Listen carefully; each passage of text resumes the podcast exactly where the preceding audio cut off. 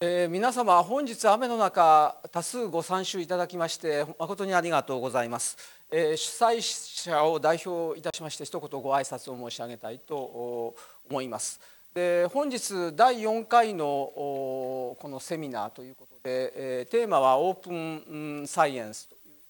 ということであります。であの大変ホットな話題ですけれどもちょうど先週もえー、そこの NII の建物で RDA の総会 RDA というのはリサーチであ RD リサーチデータアライアンス総会がありまして、えー、EU ですとかアメリカの NSF ですとか OECD の担当の方がかなりこう熱っぽくオープンサイエンスの方向をぶち上げていたというのが印象的ですけれども大変混沌とした状況で、えー、あのなかなか状況がつかめないというそういう会議でありました。であの今日の話題もそういうことだと理解しておりますけれどもあのこのトピックスは NIA が今後も大学と協力して学術情報基盤を、えー、より一層発展させていくために非常に重要な、えー、トピックであると思っております。で本日は4人のあの講師の方々に非常にこう広範なお話を聞けるという、えー、他では得られないようなあチャンスだと思います。であの最初のお次郎様のはは長年グリーンオープンアクセスおよび機関リポジトリ、えー、ということでご尽力されてきました、まあ、そういう観点からのお話が聞けると思います。お二人目の引原先生は京都大学の附属図書館長として、えーまあ、研究をリードする大学における、え、このような課題について非常に先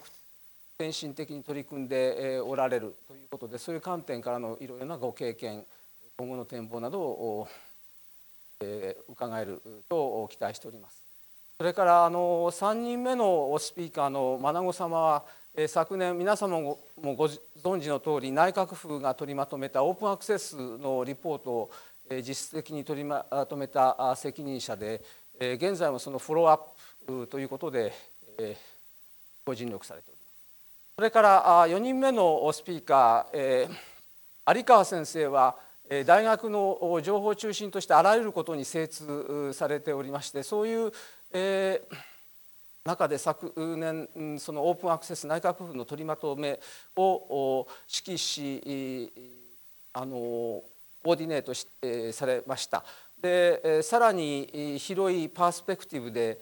この課題についてい